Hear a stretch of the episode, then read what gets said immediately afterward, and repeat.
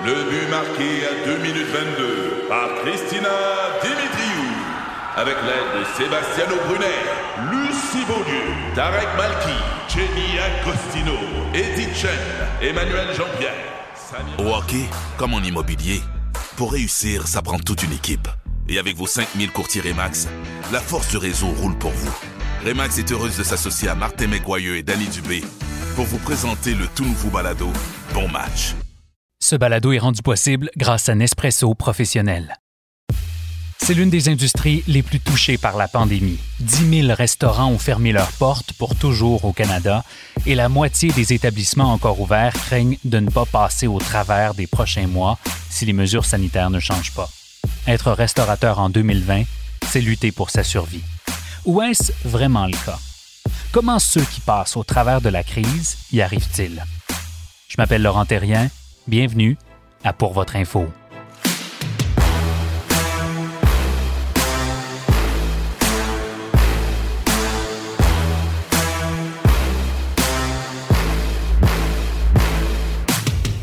Bonjour à tous. Euh, C'est une nouvelle qui fait beaucoup réagir. La santé publique du Québec proposait initialement au gouvernement de permettre l'ouverture partielle des salles à manger pendant la deuxième vague de la pandémie sous certaines conditions, bien évidemment.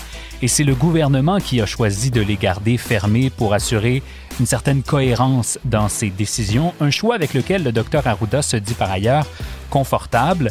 Ceci dit, pour les restaurateurs, c'est un rebondissement un autre dans une année qui en compte des centaines. Le secteur de la restauration au Québec a perdu 42 000 emplois depuis le début de la pandémie. Et je le disais au début de l'épisode, le nombre de restos fermés se compte par milliers, voire par dizaines de milliers. Alors la solution, c'est quoi? Est-ce que c'est fermer boutique, attendre que ça passe, faire autre chose, ou c'est réinventer complètement son modèle d'affaires? Être restaurateur en 2020, c'est notre sujet cette semaine. Hey, salut Stéphano. Salut euh, Laurent. Stéphano Faita n'a pas besoin vraiment d'introduction. Sa famille a fondé la quincaillerie Dante, l'iconique quincaillerie rue Saint-Dominique à Montréal. Il a fondé l'école de cuisine Mezzaluna avec sa mère. En 93, il sortait à peine de l'école secondaire. Il est copropriétaire de quatre restos, Impasto, la pizzeria Gemma chez Tousignan, qui est un casse-croûte, et Vesta. Et depuis 2017, il est partout en épicerie avec des sauces, des pizzas, des saucisses, name it. Il a animé une dizaine de shows de télé, il a écrit trois livres. Bref, c'est un gars qui a compris qu'il valait peut-être mieux se diversifier pour réussir. En tout cas, ça lui va bien cette année. Et j'imagine que ça peut pas nuire quand tous les restos vont mal. La première question que j'aurais pour toi, Stéphano, c'est l'impact de la deuxième vague. Oh, non. Est-il euh, plus, moins grand que tu avais anticipé? Euh, en gros, comment ça va? Ça va pas si pire, je vais dire. Euh, j'ai l'impression que ça a affecté beaucoup plus mon, euh, mon restaurant Impasto que les autres. Pourquoi? Puis, ben, parce que Impasto, c'est un, c'est un offre qui est un peu plus haut de gamme. Mhm. Euh, donc, euh, un petit peu plus difficile aussi de mettre nos plats en take-out. Je suis très honnête quand je dis ça. Euh, je sais pas pourquoi, mais ça a jamais, ça a jamais élevé le take-out puis la livraison chez, chez Impasto. Donc, à ce moment-là, on a pris la décision de fermer, nous. Décision difficile, j'imagine. Ça doit pas être agréable à. Euh, décision difficile en même temps. Quand tu es entrepreneur, euh, il y a des fois, il faut prendre des décisions difficiles, puis il faut prendre une décision euh, que, tu, que, que tu penses qui est mieux pour, pour ta business.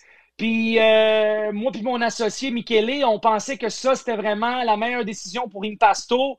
Euh, on avait un petit peu de sous dans nos coffres. On perdait de l'argent, même si on avait des subventions et tout. Donc, on s'est dit, tu sais, quoi? Tant qu'à perdre de l'argent, on va fermer et euh, on va attendre euh, qu'on puisse réouvrir les salles à manger. Tousignan, notre casse-croûte, croyez-le ou non, ça n'a jamais marché autant. Ah ouais, hein? Lui, il va avoir une année record cette année. Là. Ben, en tout cas, donc, euh, ce qu'on ce qu'on comprend, c'est que la diversification a marché pour toi, hein, d'avoir quatre restos en même temps. Ça permet euh, au moins de ne pas Oui. avoir tous ses œufs dans le même panier. Absolument, et que, tu sais, il y a, y, a y a des mets ou de la bouffe qui est mieux pour la livraison et le take-out que d'autres, finalement. Ouais. Euh, Stéphano, je, vais, euh, on va faire un exercice ensemble, puis on va se projeter un peu dans l'avenir parce que euh, tu le sais comme moi, il y a. J'aime pas ça, l'avenir. Pourtant, ça peut pas être pire qu'en ce moment. non, non, c'est clair. ben, quoique, je pose la question, peut-être que tu vas avoir une, une opinion différente là-dessus. tu sais, il y a un vaccin qui s'en vient, ou en tout cas, il y a eu des bonnes nouvelles concernant un vaccin récemment. Est-ce que tu penses que les choses vont revenir à la normale? Ça va être quoi la normale? Est-ce qu'il va y avoir autant de restaurants qu'avant? En gros, c'est quoi selon toi l'impact à long terme de ce qu'on vit présentement? Ben, écoute, d'un, tu moi, je pense que ça va revenir à la normale. J'ai l'impression, une fois qu'on a le vaccin, je pense que ça va être une progression. Par contre, je pense pas que ça va, ça, partir tout de suite en force. Euh, je pense que l'été prochain, au mois de mai, euh, juin, je pense que ça va être quand même assez fort, la business d'un restaurant, parce que je pense que tout le monde veut juste sortir de la maison. Oui, clairement. Euh, je pense que la, la, la, la COVID, euh, autant qu'elle a fait mal à la restauration, euh, puis là, il y a peut-être des restaurateurs qui m'aimeront pas quand je vais dire ça, mais je pense que ça a aussi fait un peu le ménage. Hmm. En voulant dire, dans les restaurants, peut-être qui fonctionnaient pas. Tu sais, à Montréal, on est une des places où il y a le plus de restaurants par rapport à la population. Oui, tu as raison. Donc, la compétition est énorme, des fois, juste trop.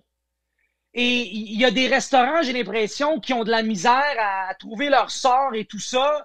Euh, donc, j'ai l'impression, parce que je pense que la restauration va quand même continuer. Il va y avoir quand même des nouveaux restaurants qui vont ouvrir et ça va continuer parce que ça fait, ça fait partie intégrale de notre culture à Montréal d'avoir une restauration euh, qui est reconnue dans le monde, cela dit. On, mm. Puis qui va plus loin que les chaînes. C'est ça l'affaire aussi, c'est que il peut bien y avoir des restaurants euh, qui vont rester ouverts, euh, disons, au mois de mai, lorsque, hypothétiquement, la situation irait mieux.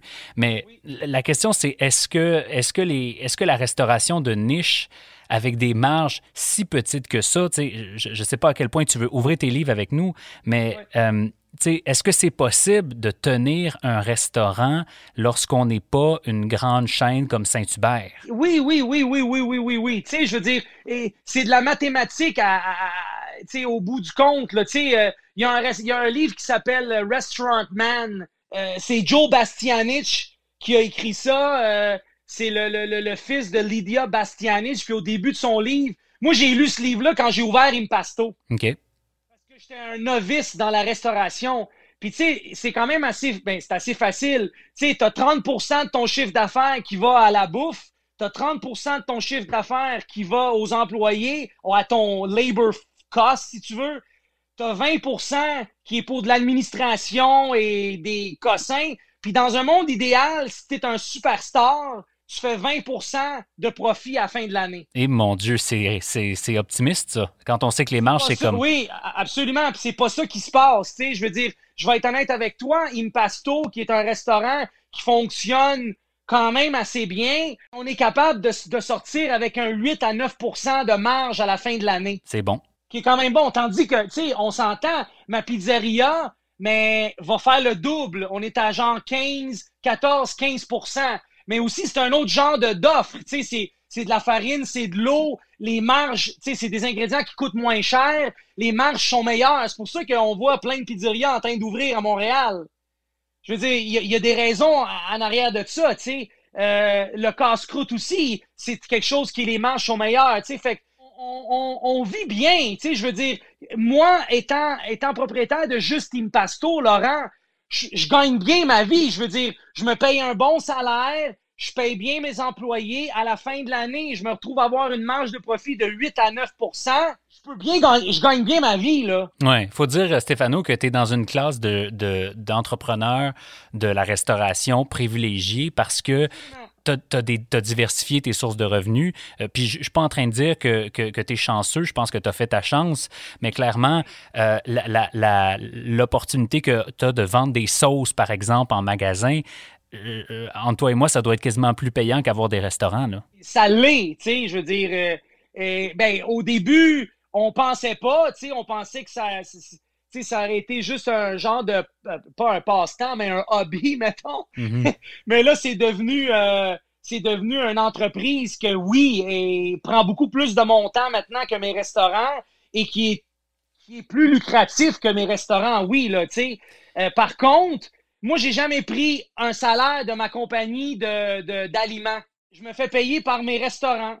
Puis mes restaurants me payent quand même un bon salaire. Oui, on en a quatre, on s'entend, mais c'est pas, tu sais, je veux dire, je me fais. Je, je, tu sais, je fais pas un, je sais pas, moi, je fais pas un demi-million par année, là, loin hmm. de là, mais je gagne bien ma vie, tu sais, je gagne bien ma vie, je peux supporter ma famille, tu sais, j'ai ma blonde qui, qui gagne bien sa vie. Donc, tu sais, je veux dire, on, est correct. Fait tu sais, pour répondre à la question, on n'est pas obligé d'être Saint-Hubert pour bien gagner sa vie en restauration. Là. Ce qui est drôle, c'est que, tu sais, on, a cette conversation-là au moment où le, congrès de l'Association des restaurateurs euh, vient d'avoir lieu. Euh, euh, déjà, tu sais, on a entendu plusieurs restaurateurs dans les médias au cours des dernières semaines dire que sans une intervention immédiate du gouvernement, euh, il y allait avoir une quantité importante de restaurants qui allaient fermer.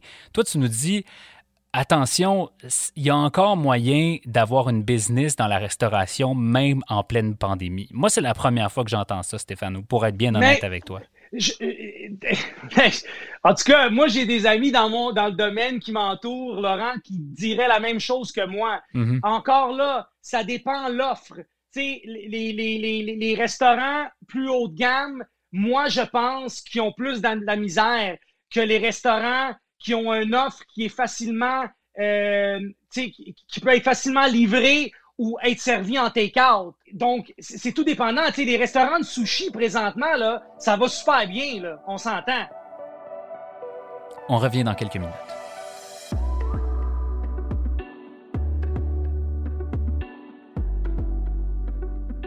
Selon le gouvernement du Québec, sans surprise, il y a toujours un Québécois sur deux qui travaille de la maison. Alors Nespresso Professionnel s'est adapté et euh, aide maintenant les employeurs à offrir des pauses café de qualité à leurs employés qui travaillent de la maison. Ils ont développé un programme qui s'appelle Employés à la maison et qui permet aux employeurs d'offrir tout le nécessaire pour se faire un bon café Nespresso de chez soi. Donc, Nespresso Professionnel peut livrer directement chez tous vos employés ou au bureau des machines Nespresso résidentielles, comme celles que vous utilisez peut-être déjà à la maison. C'est une bonne idée, je trouve, de cadeau corpo des fêtes qui fait différent et qui permet de récompenser euh, les efforts euh, des membres de votre équipe, même à distance.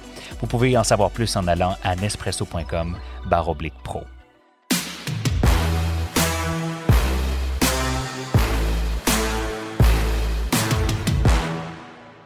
Stéphano, je veux t'entendre sur l'impact des plateformes de livraison. Je pense aux Uber Eats, Skip the Dishes et les autres.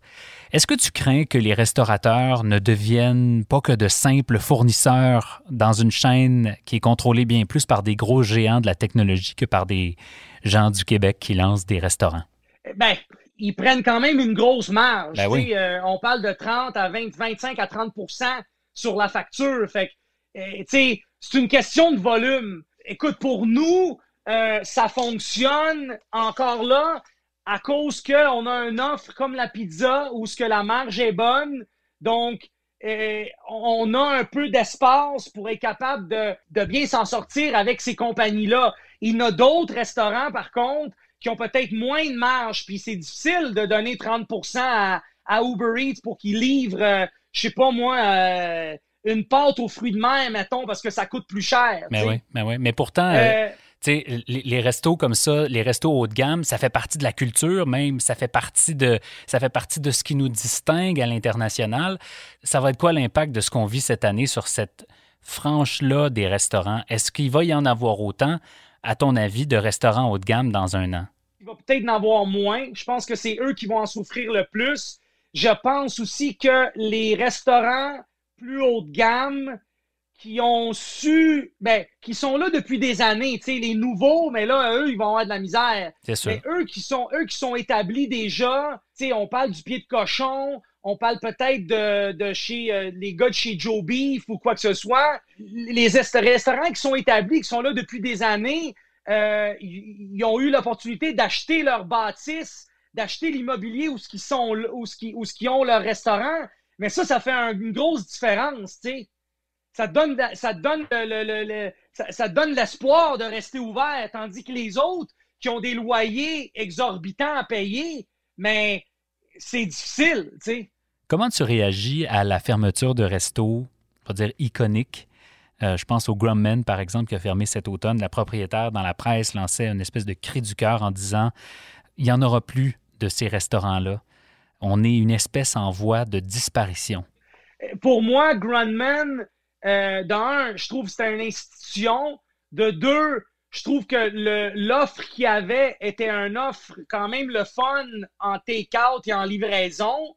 Donc, pour moi, qu'est-ce que ça me dit? C'est que c'est peut-être quelque chose d'autre qui a, euh, qui a incité la fermeture de ce restaurant-là.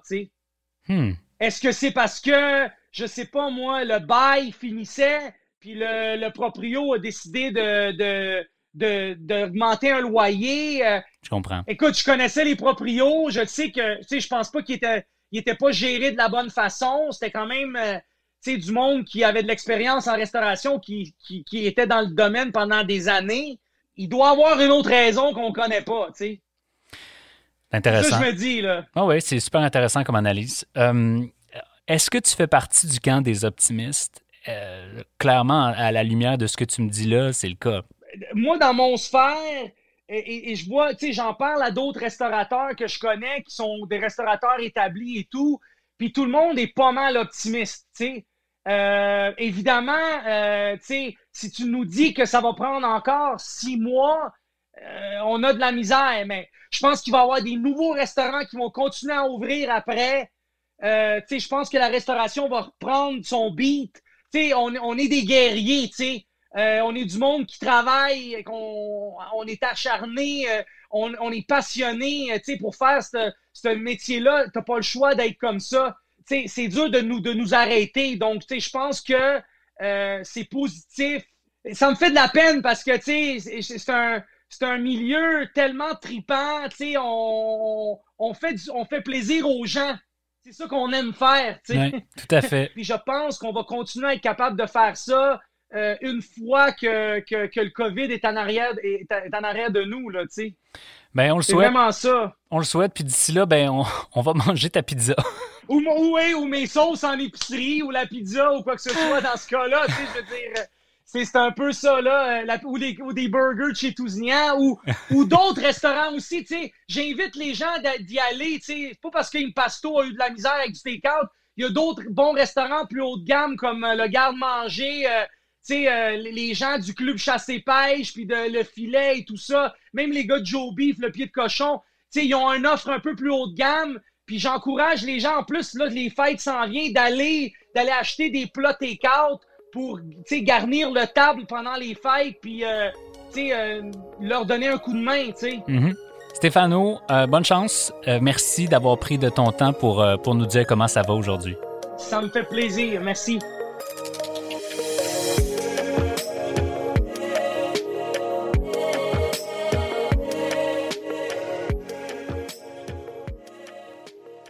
En terminant, voici ce que vous devez savoir. La Saskatchewan a éliminé la taxe sur les revenus pour ses PME. Euh, la province dit être consciente que les PME ont été rudement touchées par la pandémie et elle a donc décidé de venir en aide aux entreprises qui ont moins de 600 000 dollars par année de revenus. Normalement, cette taxe-là est fixée à 2% mais elle sera éliminée pour les deux prochaines années et elle reviendra à 1% en juillet 2022 et à son cours normal à partir de 2023. Ce faisant, euh, la Saskatchewan croit qu'elle va aider 31 000 entreprises à sauver en moyenne un peu plus de 6 000 dollars par année. Et la pandémie pourrait bien avoir déclenché une tempête parfaite pour la télémédecine. Selon The Economist, le mariage de la télémédecine et des technologies, c'est le prochain gros marché en émergence. On parle d'un potentiel se comptant en trillions de dollars. Les patients sont prêts, euh, les patients aiment ça selon toutes les apparences et les gouvernements aussi. La Chine, l'Inde et plusieurs pays d'Europe travaillent sur des standards qui permettraient à la télémédecine de s'implanter plus facilement dans les systèmes jusqu'à présent plutôt hermétiques, disons-le comme ça, des soins de santé.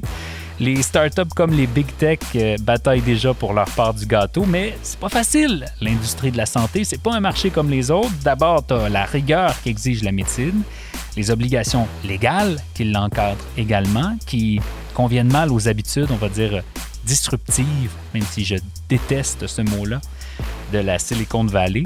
Vous irez voir l'analyse dans The Economist qui penche plutôt sur un modèle hybride où il y aurait des entreprises technologiques qui travailleraient de concert avec des firmes déjà bien établies dans le monde de la santé ou encore des gouvernements. À lire, euh, bien sûr, les liens se retrouvent dans la description du balado.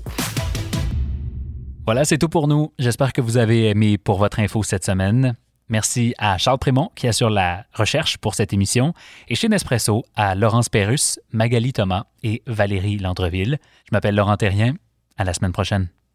Recule un peu, recule, recule. Stationner en parallèle, ça devrait être simple. OK, crampe en masse, en masse, crampe, crampe, crampe!